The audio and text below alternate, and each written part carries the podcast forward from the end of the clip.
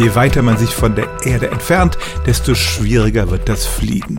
Das gilt für Flugzeuge. Ein normales Verkehrsflugzeug kommt nicht viel höher als 10.000 Meter, aber es gilt auch für Tiere.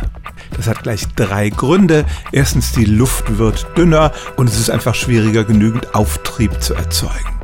Zweitens, in der dünneren Luft gibt's weniger Sauerstoff, den brauchen aber alle atmenden Tiere, um überhaupt die schwere Arbeit des Flügelschlagens verrichten zu können. Und drittens, da oben wird es eisig kalt und das ist insbesondere für wechselwarme Tiere wie die Insekten ein Problem.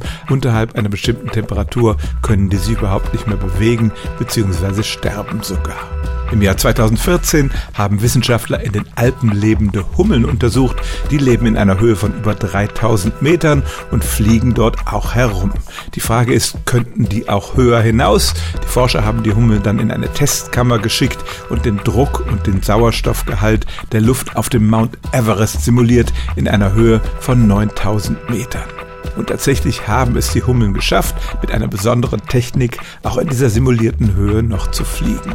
Wenn nun Bergsteiger, die auf den Mount Everest klettern, oben auf dem Gipfel weder Hummeln noch andere Insekten sehen können, dann liegt das einfach an dem dritten Faktor, den ich erwähnt habe, nämlich der eisigen Kälte dort oben. Die wurde in dem Experiment nämlich nicht simuliert und deshalb kann man sagen, flugtechnisch kommen Insekten tatsächlich mit jeder Höhe klar, die es auf der Erde gibt, aber aufgrund der Temperaturen beschränkt sich ihre Flughöhe auf ein paar tausend Meter. Stellen auch Sie Ihre alltäglichste Frage unter stimmt's at radio1.de.